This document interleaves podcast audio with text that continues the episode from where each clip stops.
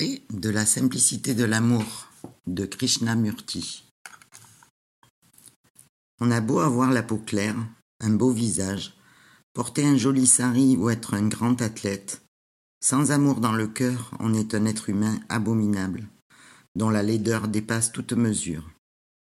Mais quand on aime, que le visage soit beau ou ordinaire, il rayonne de splendeur. Aimer est ce qu'il y a de plus grand dans la vie. Et il est très important de parler de, l'amour, de l'éprouver, de le nourrir, de le chérir. Sinon, il a tôt fait de se dissiper, car le monde est tellement cruel.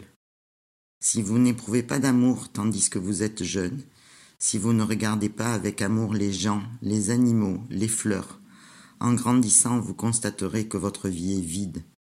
Vous serez très seul, et l'ombre noire de la peur vous suivra toujours.